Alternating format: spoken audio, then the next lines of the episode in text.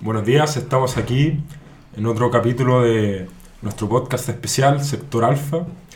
En este programa que ha vuelto hoy de inmigrantes en Chile, tenemos como invitado a Javier Molina, un venezolano. Javier. Hola, gracias por la invitación. Eh, sí, soy Javier. Eh, soy inmigrante, tengo 25 años. Este, y la verdad es que también estoy muy agradecido también con los chilenos, porque nos han recibido a todos. Y, y nada, pues agradecerles y a trabajar.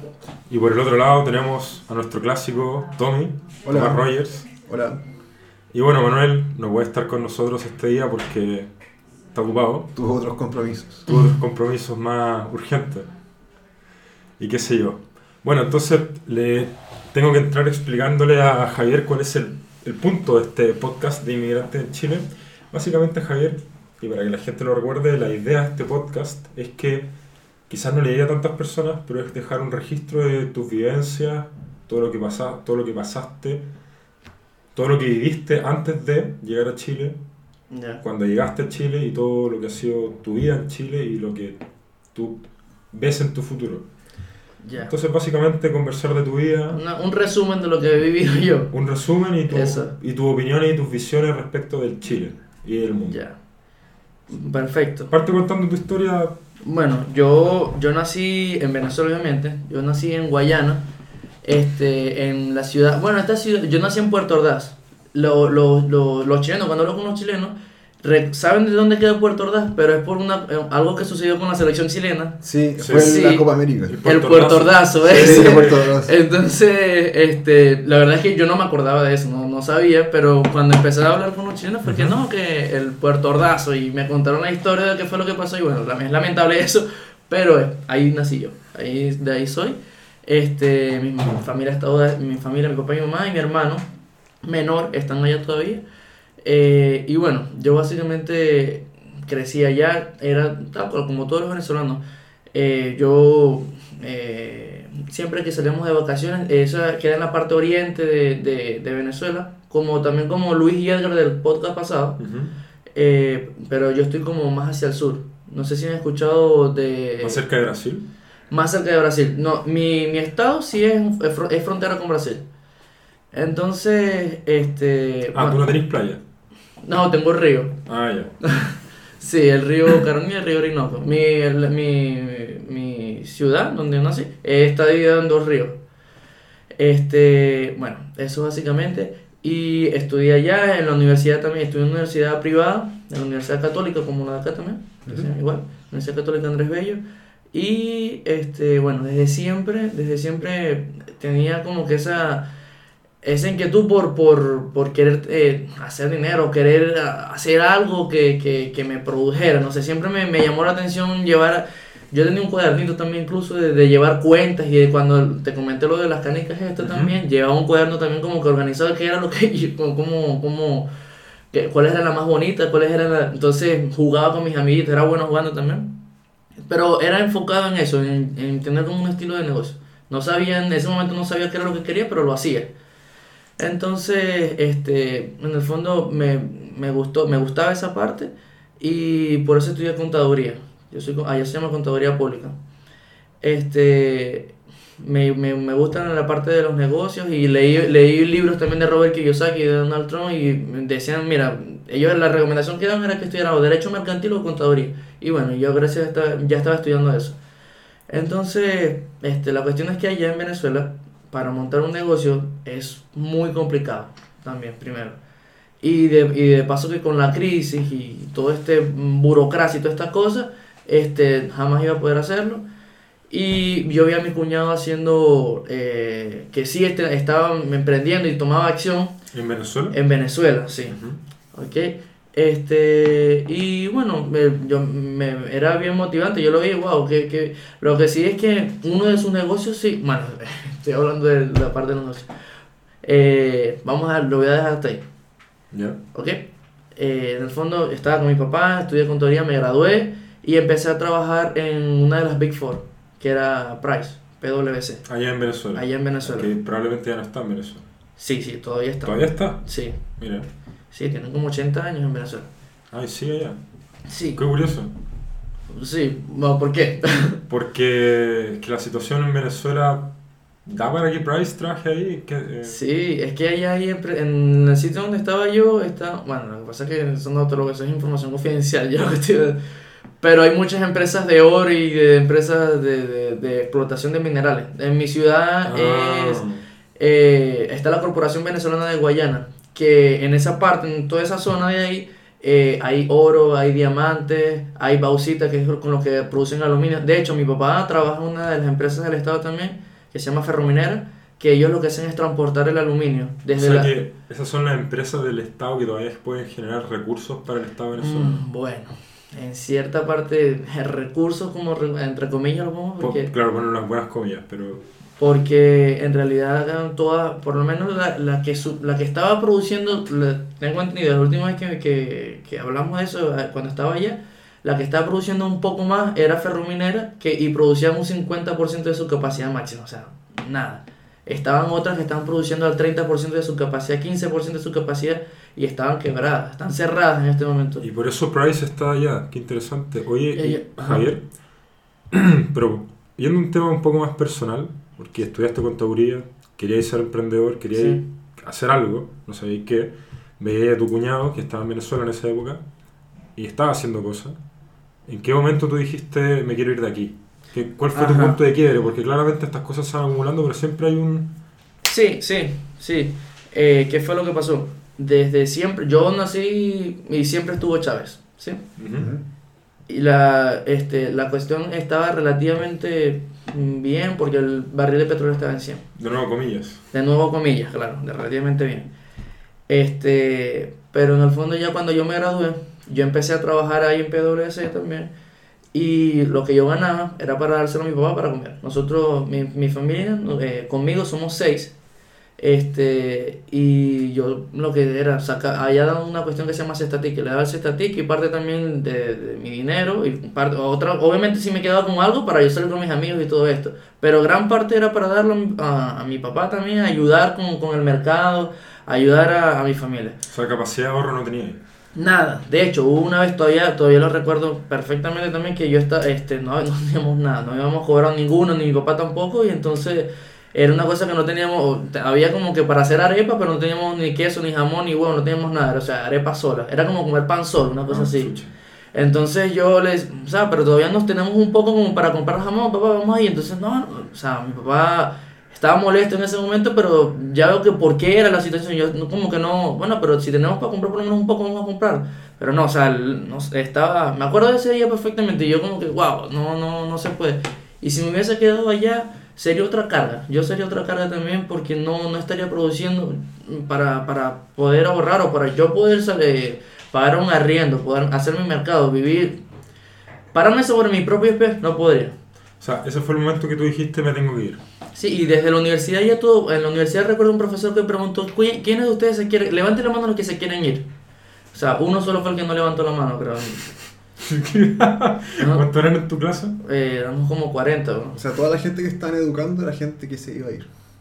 Sí, O que tenía altas probabilidades de irse. Sí. Claro. O sea que Venezuela le educó muchos profesionales a otros países. Literalmente, sí, así tal cual. Gracias Venezuela. Gracias, Venezuela. De nada.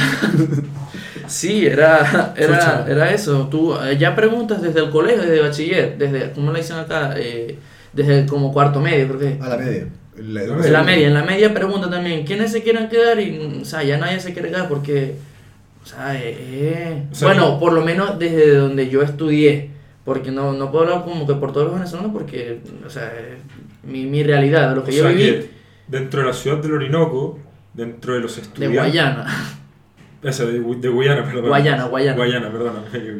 Eh, dentro de la ciudad de Guayana, dentro de tu sector, tipo Universidad Católica de Andrés Bello, y de las personas que tú conoces de alguna manera del colegio, de- de- dentro de ese círculo, ninguna persona joven se quiere quedar en Venezuela. sí. O sea que está probablemente Venezuela pierda gran parte, al menos en esa ciudad, de su población más joven, por lo tanto más productiva. Sí, sí.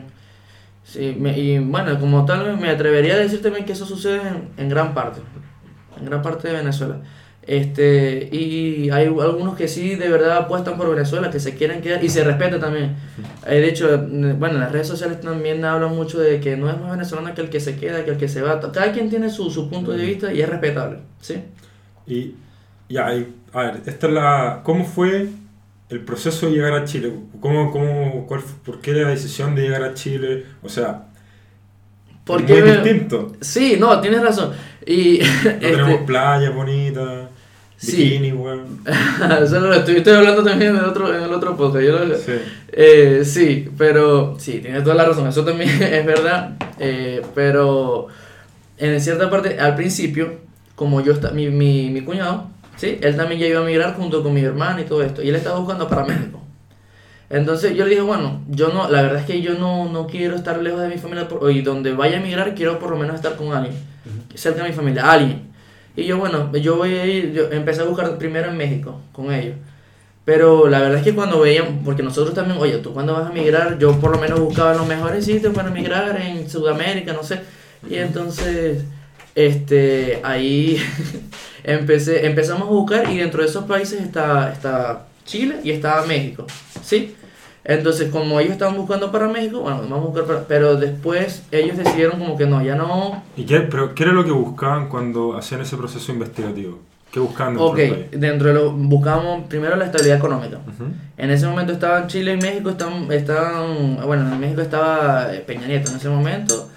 Eh, eh, y buscamos estabilidad económica, que, que fue un país que nos pueda acoger, que sea sencillo la parte migratoria de poder, de poder estabilizarnos. Este, sin embargo, Recordar que Javier llegó hace dos años atrás. sí, yo llegué hace dos años aquí a, a Chile. Ujú. Este, bueno, mi hermana vio un video, porque nosotros tenemos mi sobrina, y vio un video en un kinder, algo que sucedió, o una cosa horrorosa lo que pasó en el kinder. Eh, ¿Lo puedo contar? Es algo muy... Cuéntalo. Cuéntalo. ¿En Kitch- Ya. Kitchener? ¿Qué, en- ¿Qué pasó en dónde? En México, en México. Ah, dale. sí, Eh, mi cuéntalo. hermana vio un video donde eh, un niñito llegó con un arma a un preescolar y mató a varios de sus amigos y a la profesora. O sea, ¿Preescolar tipo cuántos años? O sea, unos niños, era un niño, un bebé. Y... Chucha, eh, para, para. Ah, Esa es mi hermana despidiéndose de eso. Sí. Chao chicos, el mejor podcast de Chile, escúchenlo, bye. Chao, Qué, qué vergüenza. Son gajes del oficio. Sí. Para, entonces, ya, ya. Sí, de, ya de ahí, ¿qué va? No, no podemos, no nos vamos para allá. Vámonos, todo el mundo, ya todo el mundo se está viniendo para acá también, para Chile. Bueno, vamos a, vamos a empezar a hablar. Y yo empecé a ver las los índices económicos, y las par- eh, también con esto de Visual Politics que te había comentado y la parte de, de Gloria Álvarez, que me, me llama, la- o sea, es muy entretenido lo que, lo que comenta y es muy interesante. Entonces empecé a ver de que, oye, de verdad Chile es dentro de Latinoamérica, de Sudamérica, es el, es el país con mejores índices económicos, la moneda es fuerte, su inflación es como del 2% anual nada más, eh, y, y apoyan la economía de libre mercado, que eso es otra de las cosas que yo estaba buscando también. Yo dije, mira, si aquí llega, bueno, ya voy a hablar de política acá un poco, si llegaba a ganar la izquierda aquí, no me acuerdo el nombre del señor, Guiller, Alejandro Guiller. él, Conche su madre Guiller. ah, ok, bueno. Si llegaba a ganar él, y decía, yo voy a ahorrar dinero y me voy para otro país. No quiero vivir en un país ya de socialistas ni de comunistas. Yo lo que quiero es, Y están, ¿Qué la- y están las mismas que tú. bueno, Y perfecto. si ganaba Beatriz Sánchez, pedía un crédito, me pescaba un avión y me iba a Australia inmediatamente. No te estoy Bueno. molestando. Ya todos sabemos cómo termina esa hora. O sea, weón. Sí, Chávez, Chávez ganó el, el 98, asume Chávez, diciendo, no, weón, si yo no voy a hacer, esto no va a ser como Cuba, si mis políticas no son contra los empresarios, etc. 20 años después tenía weones matándose en la calle por comida. Exacto. No. Era eso, es, bueno, era Bueno. o, o me voy o bueno, planifico un siguiente golpe de Estado, que también es opción también. No, no te estoy molestando.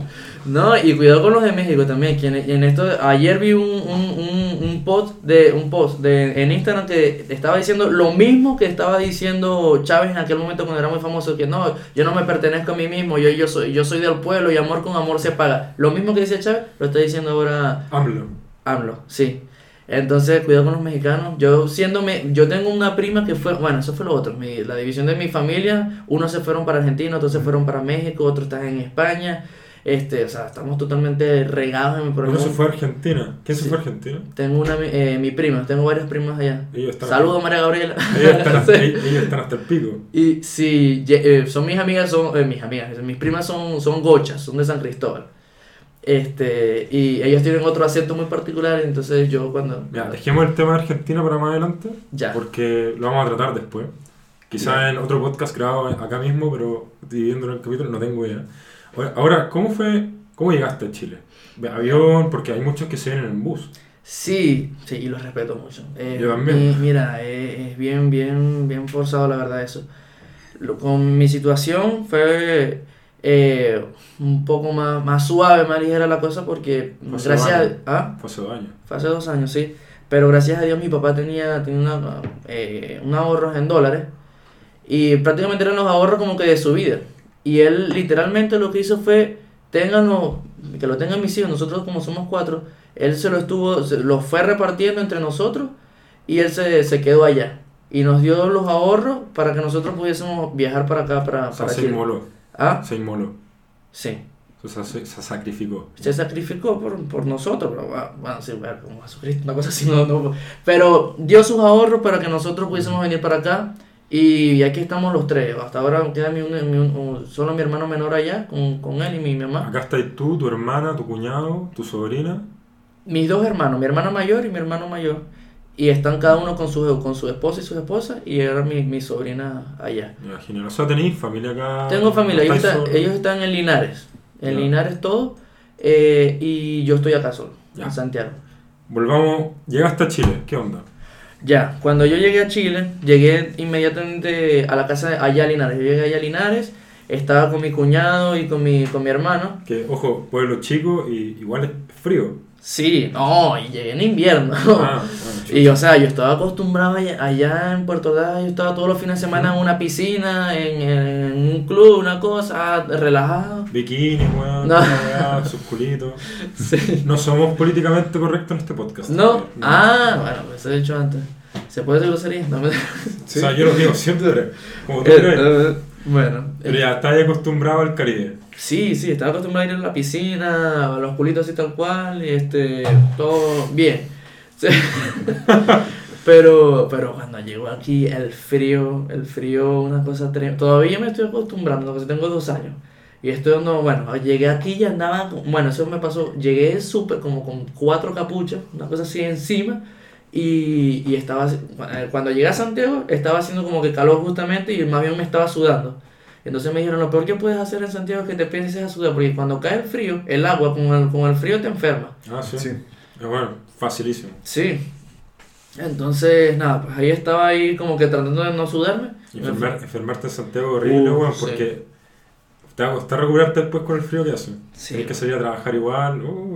Sí, tal cual. Al final, bueno, llegué aquí, estuve un día nada más.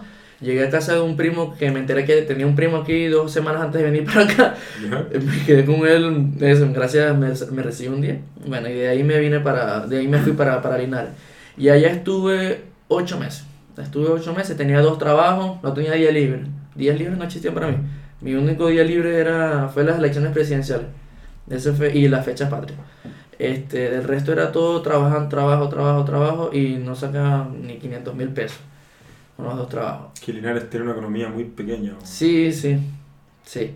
Pero bueno, eh, es igual, eso son gajes del oficio, todo el mundo, todos los venezolanos an- andan en esa onda también de estar trabajando eh, en lo que sea. Ahora comparemos. Ganabais ni 500 mil pesos trabajando todos los días, pero ¿cómo era tu vida en sí en Linares? ¿Teníais para comer? ¿Teníais...? Estaba viviendo con mi hermano, estaba viviendo con mi hermano y sí, pues yo le, le, le pasaba plata a mi hermano también para, para el mercado este, y procuraba, yo siempre pro- procuraba ahorrar un- algo, por lo menos, no sé, 70 mil, 50 mil pesos y también me enviaba para Venezuela. Pero no salía nunca, no tenía amigos, no, solamente los del trabajo y, ah, bueno, lo único, lo bueno de allá también era que todo es cerca. Entonces podía levantarme relativamente cerca de la, la hora de entrada al, al trabajo. Aquí eso no se puede hacer. Aquí, No, no, en Santiago no se puede. en Santiago no se puede. O sea, el Manuel puede, porque vive al lado su pega. Manuel el hermano de Tommy, el, Hermano. Sí. el otro, el otro dueño del podcast. trabaja, eh, Camina una cuadra y llega Ah, al no, bueno, mejor. Pero tomar. Sí, sí, sí. Tomar, tomar, lo, bueno, ahora donde estoy trabajando, que es en Ernest John, en EY, ujú. eh, nosotros nos envían a clientes, ¿sí? Entonces, en, al principio, cuando yo entré a... eh, yo estaba viendo como que dónde podía eh, vivir y los clientes, entonces era, los clientes quedaban por ir por Providencia. Entonces yo le dije, bueno, si me muevo por acá cerca, no tengo que tomar metro y no me, me, me evito eso. Voy a pagar un poco más, pero, pero me ahorro el, El viaje. el via- me ahorro el viaje y de paso también que, o sea, tú dentro, dentro de tus presupuestos también tienes que meter el- la movilización. Entonces pago un poco más en la casa, pero me ahorro la parte de la movilización. Oye Javier, y comparativamente hablando, porque tú llegaste al punto de quiebre de que en Venezuela ganabais lo que ganabais en, en Price, Ujú. ganabais una especie de mínimo, Mm, sí, eh, allá y eso ni, ni les daba para comprar más que harina para la arepa. sí. Acá en Chile ganabais tampoco tanto más que el mínimo, pero ¿cómo era comparativamente lo que podíais comprar en comida? Dejémoslo en comida. Sí, nosotros, bueno, allá no se allá tú ir a hacer mercado, lo pongo entre comillas al mercado porque allá se llama bachaqueo, en realidad. Eh, Eh, eso significa ir a comprar cosas para comer. Exacto, o, o ir, bachaqueo es porque las personas, no hay un mercado, tú simplemente vas a la calle y hay gente que está vendiendo comida en la calle porque al- hubo un distribuidor o alguien pegado al Estado que se los vendió a ellos. Y entonces Ah. el precio, el precio va aumentando a medida que va, van pasando, va, va pasando en la cadena de, de la gente que se lo está distribuyendo. Entonces la paca de harina, sí, no, es una especulación horrible. Entonces, ¿Qué capitalista? súper, exacto, En Venezuela. Sí, es así literal. Entonces la gente lo que hacía era comprar, bueno, la, la paca de harina pan, la harina pan es con lo que nosotros hacemos las arepas. Y la paca de harina la están vendiendo, no sé, 50, no sé ahorita de la verdad, ya perdí los precios de cuánto están costando ya las cosas. Pero un ejemplo, no sé, está costando 50 mil bolívares, por ejemplo, la paca de harina completa. Ya. Y bueno, vamos a aprovechar de comprarla ahora porque no sabemos si mañana va a haber y porque también si va a haber, va a llegar en 70 mil, no sé, mañana. De un día para otro ya aumentó 20 mil 20 mil bolívares. Entonces, eso es lo que hacemos. Yo, mira, cada vez que había un contacto, mira, estoy vendiendo pacarina, estoy vendiendo eh, pasta dental, estoy, no sé, la gente, esos son los bachaqueros. Entonces, uno lo que hacía, con- negociaba con ellos y, y le transferían la plata y hacía la forma de hacer mercado allá. ¿Y acá en Chile teníais esa preocupación? No, para nada. Y aquí en Chile tengo el líder al lado. No, no, pero en Linares. Por, pongámonos en un pueblo chico, Linares. ¿Teníais esa preocupación? No, para nada. ¿Y En teníais, no. teníais variedad de alimentos? Sí, uff, ahí tú no, esa preocupación no, para nada, ya tú cuando llegas aquí como que te relajas un poco y puedes empezar a pensar en otras cosas. Eso fue otro de los motivantes que de todos los venezolanos a salir, porque en el fondo uno está, uno está, tú pasas todo tu día pensando, tengo que hacer el mercado, tengo que comprar tal cosa, me falta carne, pollo, todo eso es, todo es un negocio, todo es una mafia, todo es algo allá en- en Cacha que una de la- uno de los grandes motivos por los cuales el ser humano se ha podido desarrollar tanto es porque ha tenido que dejar de pensar en cómo, com- cómo conseguir comida para el día de mañana. Exacto. Se ha, se ha quitado ese peso encima porque antes nos costaba muchísima hora. Puta, el, el weón que vive en las cavernas tenía que pensar, ya, la próxima semana tengo que cazar un mamut, así que tengo que partir caminando ahora a perseguirlo. Sí. Se creó la agricultura, puta, ya empecé a pensar más como a mucho largo plazo. Ya tengo comida para hacer los siguientes seis meses, tengo que ver cómo nos van las siguientes estaciones. Y hoy en día, weón, pico, Estados Unidos no me provee manzana, las puedo comprar acá en Chile o lo que sea. Claro. Entonces, eh, nos, ha, nos, ha, nos ha quitado ese peso encima y podemos dedicarle tiempo a otras cosas. Pero parece que en Venezuela están volviendo a... atrás. Y de hecho, una de las cosas que dice lo, del- lo del capital, el comunismo, de que no, que el consumismo, que el consumismo, y habla del consumismo, y entonces, ¿qué, qué es el más consumista que nosotros que estamos pensando solamente en comer? ¿Me explico? Que lo pasamos todo nuestro día, nuestro día haciendo colas, que es lo otro, que estás haciendo colas para poder comer, y si es que hay comida también, porque cuando, cuando hay un momento de, de, de una de- en- cuando están haciendo las personas, cuando están haciendo las filas para comprar comida, hay un momento que te dicen, no, se acabó ya, y pasaste todo tu día haciendo tu cola para que al final no, no compres nada. Entonces, este, es ese tipo, ese tipo de cosas que uno eh, es una vives en una zozobra, te pueden robar en cualquier momento haciendo una, una fila, una cola. Eh, para todo, para comprar gas también, la, la- los, ¿cómo que le llaman aquí? Galones.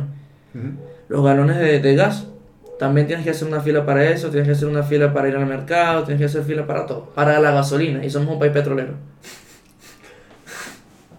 Oye, y, a ver, comparando tu vida, la vida que tuviste, no sé, los últimos dos años en Venezuela, compáralo con tu vida que, tuviste, que has tenido los últimos dos años en Chile.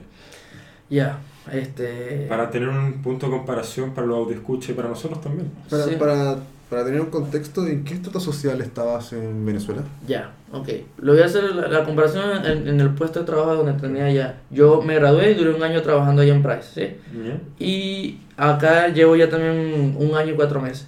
Allá cuando yo trabajaba no podía pagar un arrendo. No, compraba el mercado, no alcanzaba como para hacer un mercado como para mí completo, de que yo eh, jamás iba a poder optar un crédito o algo que pudiese como un carro, una cosa, tampoco, menos. Eh, viajar, nada, no puedo. Aquí ya tengo un año trabajando y puedo pagarme mi arriendo en una buena zona, eh, puedo mandarle a mis papás, eh, pedí el crédito este para poder tener un negocio y tener un emprendimiento con mi cuñado, eh, ayuda a mi familia, bueno, ya lo dije, es que eso, eso es, mi, mi preocupación aquí es eso, es ayudar a mi familia, el negocio y estar bien, poder salir con mis amigos. Y como, Allá. como te preguntó Tommy, comparativamente hablando, tu estrato social allá y tu estrato social acá, si tú los ves, en tu opinión. Ya, nosotros antes de que, de que se, se pusiera peor todavía, nosotros sí po- podíamos viajar a la isla de Margarita, creo que lo hablaron también acá de la isla de Margarita. allá en fue hecho. Sí, yo fui. ¿Fuiste a Margarita? Ah, buenísimo. Y estaba Chávez, entonces no estaba tan bueno. Sí, sí. Pero es que todo se fue empeorando. A medida que fue pasando el tiempo, todo fue decayendo. Ya hay un momento que, o sea, vacaciones, olvida. Viajábamos en carretera, pero no era, era peligroso. De hecho, a mi, mi papá le robaron una camioneta, le robaron una camioneta y un carro también. Entonces, Ah, anda Mad Max, una weá, te metí a la carretera y cagaste. Así. Sí, algo así. Puede, de, un- recuerdo una vez claramente también, veníamos de Puerto La Cruz, es como que desde Margarita hacia mi ciudad, que va- y allá estaba de noche, hay una carre- eh, la carretera, de, bueno, lo- para los que sean de Venezuela, como que desde el Tigre hacia Puerto Ordaz, hay una carrera muy larga que hay muchos pinos. Entonces, hay un momento, las- los, los maleantes, no sé, malandros, los fleitos, los como lo llamen, ¿Ya? Eh, una de las cosas que hacían es que lanzaban ganado a la calle para que Ganado. un carro, ganado, vacas, caballos, cosas así, y cuando estaban pasando, la gente choca, se muere la gente, se puede morir, pero ellos agarran y roban todo lo que puedan ahí en ese momento. Qué weá. Qué inteligente igual. Pero Sí. qué weá. Sí, y a nosotros nos los hicieron. Pero, ¿Se lo hicieron? sí, pero no- gracias, mi papá, yo no, íbamos como a, no sé, 160, una cosa así. Mi papá manejaba muy rápido. Y en ese momento, o sea, no, que, que de freno, fue fre- frenó, pero igualito como que iba, no, no sé, seguía avanzando la camioneta y en ese momento donde hubo un espacio dentro de cuando iba pasando el ganado ese, por ahí fue donde se, porque era una calle, no sé, como el tamaño, es que no puedo decirlo aquí porque es un poco, pero, o sea, era... Di lo que queráis. Este podcast está abierto a todas las opiniones. No, sí, pero lo que pasa es que en cuanto a tamaño no puedo decirlo porque no sé Ah. cuánto... Era como una caletera, ¿no? Algo así. Era una- O sea, la- era una carretera, tenían dos canales y había como un hombrillo, ¿sí? O el- o- la, la caletera. Una caleta. la carretera, eso, la carretera. Por ahí fue por donde hubo un, un espacio donde el, el ganado no estaba pasando, era como con dos caballos y una vaca, una cosa así, no sé qué fue lo que pasó. Y por ahí fue por donde se metió mi papá y pudimos, eh, salimos y gracias a Dios no pasó nada. Pero fue algo que tuvo que reaccionar demasiado rápido. Y, pero tú ves en las noticias allá y hay cualquier cantidad de accidentes y siempre te involucró un caballo, un toro, una cosa porque se atravesó la carretera. O sea, antes de que quedara la cagada, ustedes tenían capacidad para por lo menos irse de vacaciones a una isla Sí, rica. de hecho, en el 2006 fuimos hasta Estados Unidos y conocimos a, a, a fuimos a Magic Kingdom y Universal Studios, eso, pero después de ahí más nunca, o sea, no se pudo más, más nunca. Este, teníamos una, un buen, eh, un buen estrato, era la clase media, yo diría que es clase media. Que se me dio acomodado. Sí, man, había gente que estaba mejor, que en el colegio donde estaba había gente que estaba mejor que yo. Y, pero normal, ahí todo el mundo convivía, podíamos ir a Margarita. Sin embargo, ya después, como te digo, ya los últimos no se podía viajar, estábamos buscando dónde, dónde comprar comida, dónde, o sea, todo era un estrés. Y yo diría, bueno, ya en este momento el 80% de la población venezolana es pobre. Y el otro 60, 40% es po- es pobreza extrema, que ya sí es verdad que los que vivían con, con sueldo mínimo o tenían ganado mucho menos, o sea, no, pueden comer. Y acá en Chile, A ver, ¿tú tenés capacidad de ahorro? Sí. Ya. ¿Te has dado el gusto, te, te das gustos en Chile? Como, no sé si viajar necesariamente, pero carretear. No. Sí, sí, sí, sí, a- carreteo. Sí, carreteo con los amigos. Lo que pasa también es que yo, la verdad es que de un tiempo para acá, como que ya no salgo a carretera, pero no veo mucho. Si acaso unos tragos, o a veces ni veo. Entonces, a mí lo que me gusta es pasarla bien, estar con amigos, conocer gente nueva. De hecho, me gusta mucho la parte de, de, de conocer gente nueva. Por eso fue que, con- bueno, como nos conocimos fue por, por, Ah, por unas que- amigas en común que son francesas y... Creo que diría, o es que no, no eran amigas mías, yo llegué por otro, yo llegué por José. Ya, ah, ya. Y José lo conocía ya también. Sí, a José, José conocía a esta francesa, en verdad conocía a su amiga que es china, la amiga que china conocía a esa francesa. Yo, yo llegué nomás, weón. yo llegué nomás. Bueno. Un, un poco de contexto, nos conocimos como hace dos semanas, para que tú también entiendas, en un, en un pre o en un carrete. Y había muchos extranjeros y ulala y la wea. Y Sí. básicamente eso y me cayó bien y lo invité acá, esa es nuestra relación. me tenéis que presentar a las francesas después. Este culiado. La cuestión fue que, este, no, eh, yo las conocí a ellas porque aquí hay una fiesta que se llama Spanglish, que Sí. son personas que eh, los extranjeros van, eh, van Sí, para sí. allá. Bueno, para explicarlo. Ah, ah, verdad, sí. Se me olvida eso, es que. Ah, se olvida que están ahí, pero... Se me olvida estos culiados que no escuchan. Dale. Sí, no, los extranjeros van para allá para esa fiesta para aprender español, entonces, y los, los que hablan español para aprender inglés. Y yo, dentro de la firma, justamente también hay un- una prueba que se llama el TOEIC test. Y yo quiero pasar la prueba. La primera vez que lo presenté no la pude hacer. Me faltaron como... TOEFL. TOEIC, el TOEIC. Ah, el TOEIC. El TOEIC. Bueno, estoy practicando mi inglés y todo esto y las conocía. Es muy fácil conocer gente porque es simplemente hablar y ya. Y entonces ellas quieren aprender español y yo quiero aprender inglés y ahí fue que nos conocimos. Y tú me quieres aprender francés. También. Yo ya sé algo de francés. Sí, comment se va? Ah, entonces ¿para qué las querés conocer? Para hablar con ella. El culiado caliente. Sí. Bueno, eh, también había, estaba la China, hay una, una norteamericana, una estadounidense, francés, como tú quieras. Cuando tú quieras, vamos, no hay problema. Oye, puta, es interesante tu vida, weón. La parte del emprendimiento la vamos a dejar para más rato. Pero ya, ahora viene opinión personal sobre Chile. ¿Qué, qué, cuál es tu opinión? ¿Cómo ha sido tu experiencia en Chile, los chilenos, el 18 de septiembre, la política? Da, una visión general. Ya, es que son varios puntos, es muy amplio, la verdad. No, muy amplio, es muy amplio, pero sí. Hable lo que queráis. Ok. Este, en cuanto a lo- los chilenos, aquí ahora todos los países tienen sus pros y sus contras. Oh. Una de las cosas que a nosotros nos dijeron antes de venir para acá era, no, que los chilenos son clasistas. Y sí, la verdad es que sí, en todas partes también se ve la estratificación social y todo esto, solo que allá en Venezuela es un poquito menos que acá. Aquí sí se nota claramente los estratos sociales de, que, de esto del clasismo. Incluso es tanto así que yo he visto empresas donde, no sé, el jefe no come con los empleados o simplemente están todos divididos. Tú eres de acá, tú eres del otro lado y, y así nos quedamos. Y eso incluso también me han dicho personas de que hay gente que no, que, que no llega de Baquedano para allá se mueven ellos y, lo, y de Baquedano, y hay otros que son de Baquedano para, para, para arriba, una cosa así. Yo creo, Tommy, que eso es cierto, weón. O sea, es un dicho que. Es un dicho que somos clasistas. Yo encuentro que sí somos Sí, clasistas. es es un país clasista. Ahora, yo encuentro que también está acá- es muy distinto a cuando éramos chicos. Cuando éramos chicos yo encuentro que era, era más clasista. Era Más todavía, imagínate. Más. Bueno. Yo creo que ha cambiado para bien, en parte quizás por lo extranjero. Sí, eso fue lo que me, lo que me dijeron básicamente. Yo, particularmente, desde mi punto de vista, yo no he recibido ningún tipo de trato de xenofóbico ni nada por esto, me he recibido muy bien. De hecho, estoy hablando con dos chilenos en este momento que me, vienen- me recibieron en su casa y súper bien, de verdad, lo encuentro súper súper bacán, como dicen acá. Somos muy simpáticos también. Sí, sí, sí. Sí. Lo Clasistas, más- pero lo- lo simpáticos. Clasistas, Sí, capa- capaz. onda.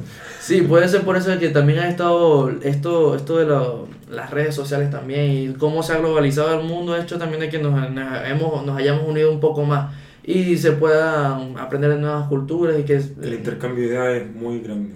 exactamente, exactamente. Y eso es lo que ha, lo que ha hecho que, que quizás haya disminuido, como dicen, Ujú. el, el, ese, eso del clasismo. Este, eso básicamente, yo lo, con respecto a los chilenos eso. En cuanto a la política, yo estoy de acuerdo con la economía libre del mercado. Mm, me agrada, saludo de que, de que haya ganado Piñera. Sin embargo, yo entiendo que hay gente que, que no, no comulga con, con el capitalismo, hay gente, hay, que hay comunistas también. Y bueno, Uf, se respeta. sí, pues. Se respeta, pero si, pero les digo, bueno, si, si les gusta tanto el comunismo, que vayan para Venezuela, hagamos un intercambio, este, y vean la verdad lo que es el comunismo. Eh, No sé, veo que quieres decir algo. Sí, es que puta yo no respeto a los comunistas en verdad. Eh, Sinceramente son los únicos buenos que yo no respeto.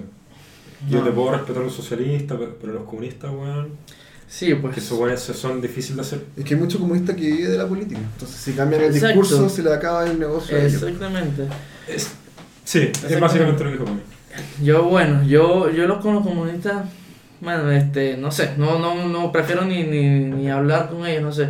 Porque en el fondo tú no vas a cambiar la mentalidad de lo que tienen ellos. Tú, si estás en un debate, tú el que tienes que convencer a, a las personas que estén escuchando. Al, otro- al comunista no lo, vas a, no lo vas a cambiar. No, no lo voy a cambiar y va a tratar de llegar al poder y te va a expropiar todas las weas hasta los suspiros Sí, literalmente. y chao. Y coche de su madre. Esto Sí. puede ser grabado si querés, si este es un podcast abierto, weón. Exprésate libremente. No, Exprésate me estoy libremente. expresando libremente. Estoy aquí como debería ser, en la libertad. En la libertad. Sí, entonces, este, es eso básicamente. Yo veo que mm, me voy bien con, con lo que con estas políticas de economía libre de mercado. Sé que sé que también hay este corrupción de que la- los carabineros tengo entendido que hubo un, una una Gigante, un caso sí, gigante un caso de gigante de corrupción. Este, pero sin embargo yo los respeto y están mucho más respetados esta, la policía de acá porque son la policía los carabineros Sí. que los de allá, los de allá, los de Venezuela, eso nadie los respeta, eso es- A ver, acá en Chile ocurrió lo de los carabineros, un caso gigante de corrupción, con muchos millones de dólares, pero se descubrió, se está investigando, eh, ha sido, han sido destituidos altos cargos, muchísimos altos cargos de carabineros. También de- hoy, hoy en día se está, está con el tema del ejército y se está investigando eso. Entonces eso demuestra que a pesar de que hubo corrupción y la Sí. sigue habiendo, la hay justicia. hay ju- no sé si tanto justicia, pero la institucionalidad está funcionando Exactamente. para darle una solución al tema. Entonces, ya, hubo corrupción, fue horrible, más o menos que es la primera vez que nos enfrentamos a un caso así, por lo tanto la institucionalidad se ve un poco... Pierde credibilidad. No, no, la institucionalidad para enfrentar el tema Ah, ya, ya, ok. se ve como un poco dificultad y cómo lo enfrento. Pero tambaleó un poco. Tambaleó un poco, pero yo encuentro que se están haciendo las cosas de una manera correcta, se sacaron a esos hueones corruptos, se les está dando un juicio, Exacto. Eh, así que, por ese lado, bien. Eh, la corrupción, ninguna institución está ajena de ser corrompida. Claro. entonces, La diferencia, si eso hubiese ocurrido en Venezuela, no pasa nada. Quedan igual en el mismo cargo.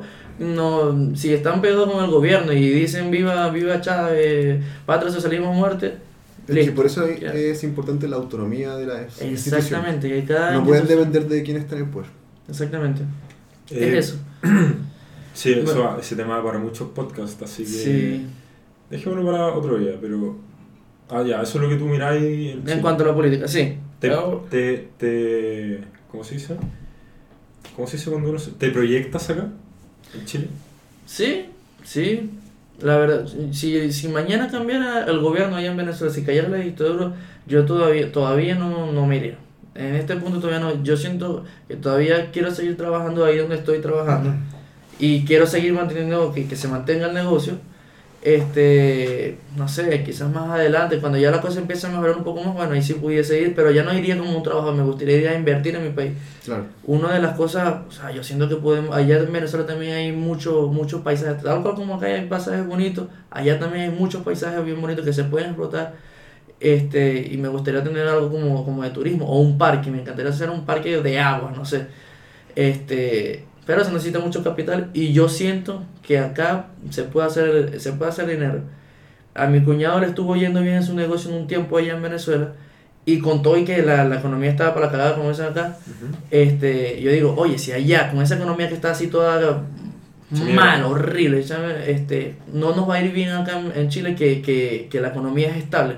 Entonces es cuestión de constancia, de seguir persistiendo, que yo sé que en el fondo sí, eh, yo estoy apostando todo, al negocio y, y a, a mi carrera en este momento. Ya cuando el negocio empieza a dar mucho más plata, bueno, pueda, pueda pensarlo, pero por ahora a mí me gustaría, no sé, llegar a, gerente en, donde estoy ahora, aprender lo máximo que puede, sacar el máximo provecho de donde estoy trabajando, que eh, en las Big Four te presionan demasiado para que seas un, un profesional completo. Este, y eso, eso básicamente. Yo creo que yo creo que es un bonito mensaje de cierre ese, weón. Porque, o sea, quizás debería... ¿Cuánto llevamos de podcast? ¿No te parece la weón? Ahí. 38 minutos. ¿Tenía algo más que decir, Javier? Lo que crees. Lo que yo queráis, saludos, lo que yo queráis. Este, no, saludar a, mi, a, mis, a, mis, a mis primas que están en Argentina también, que, y a, mi, a mi otra prima que está en México con, con comunismo. Yo, vénganse para acá, por favor. Este, aquí la estamos pasando bien. ¿Y son Este, ricas? ¿Ah? ¿Son ricas? Entonces, Rica. prima. Son primas, men. ¿Qué pasa, No puede molestando. decirlo. Te estoy molestando, Javier. Pero son, son, ellas le dicen mole, eh, ellas hablando con otro acento, un acento más Ah. chistoso que el mío. Véngase, chiquilla. Ellas lo van a escuchar ahorita, se los voy a pasar. Ah, sí, obvio que sí. Pero eso es una talla, quizás no entiendan el humor chileno. Nada, bueno, mi- mis primas son muy lindas, todas. Entonces que se vengan, pues que están guiando allá. Pero están cas- hay unas que ya están casadas y tienen hijos, hay otros que están... Ah, entonces no. po. No, vale, pero ellas están, este, bueno, como te digo, están en una en Argentina, hay otras que están en México, tal cual, los países donde está cayendo como Uy, por la chucha. Sí, es lamentable, la verdad. Le hablo con ellos y le digo que, que se vengan, que se vengan, que se vengan. Eh, aquí estamos, bueno, con la cuestión del trabajo y todo esto, este, sí se puede. Aquí, si tú te mantienes firme y enfocado en lo que tú quieres, lo vas a conseguir.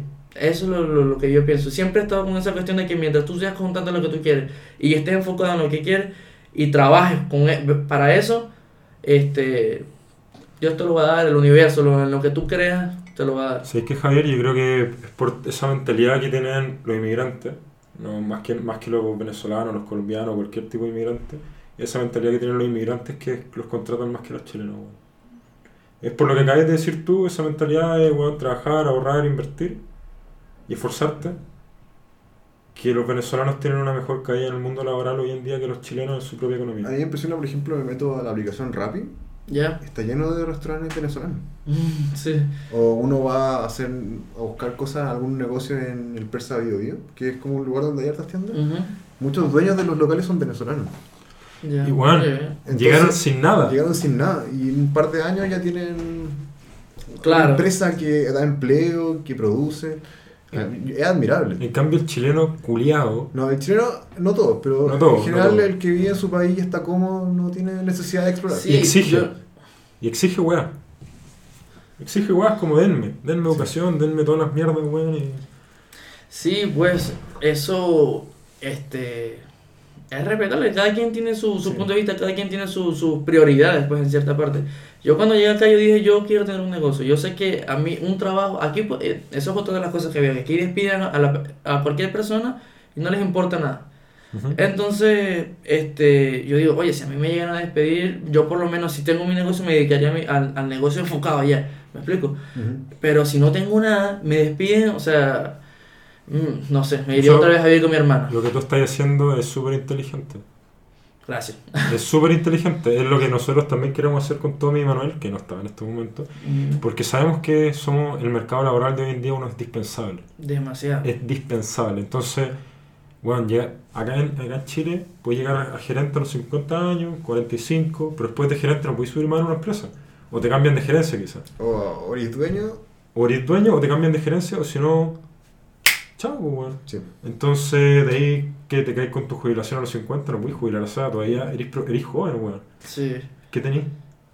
Nada, tenéis que tener otra cosa al lado. exactamente. Entonces, sí, lo que tú estás diciendo es sumamente inteligente, Javier. Porque te puede ir mal o te puede ir bien en tu emprendimiento, pero es sumamente inteligente y tenés más probabilidades que te, hay- que te hagas millonario con un emprendimiento que haciéndolo, que haciéndote, que tenés más probabilidades haciéndote millonario con eso, con un emprendimiento, que hacerte millonario con el jugando al kino o al loto o cualquier Mm. lotería. Eso, es eso. Y Eso entonces, y se te agradece porque estás dando pega.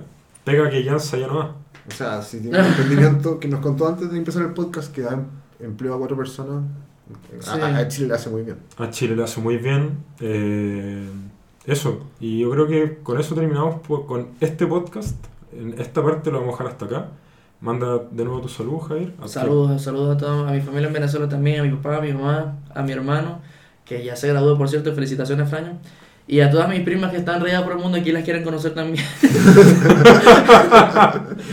este, Eso sí, chiquillas, no se hagan falsas expectativas. Chile no tiene buenas playas. O sea, Sí. tiene, pero no muchas. Pero tiene gente simpática. Sí, a mis primas en México, en Argentina, todas, a todas. Están todas invitadas para acá. Bueno, dejemos esto por acá. Denle like y compartir. Estamos en Spotify y todo el resto de la- plataformas O virtuales. sea, estamos en todos lados. Estamos en todos lados excepto YouTube. Excepto YouTube. Porque YouTube ya no subimos ahí. Buenas noches.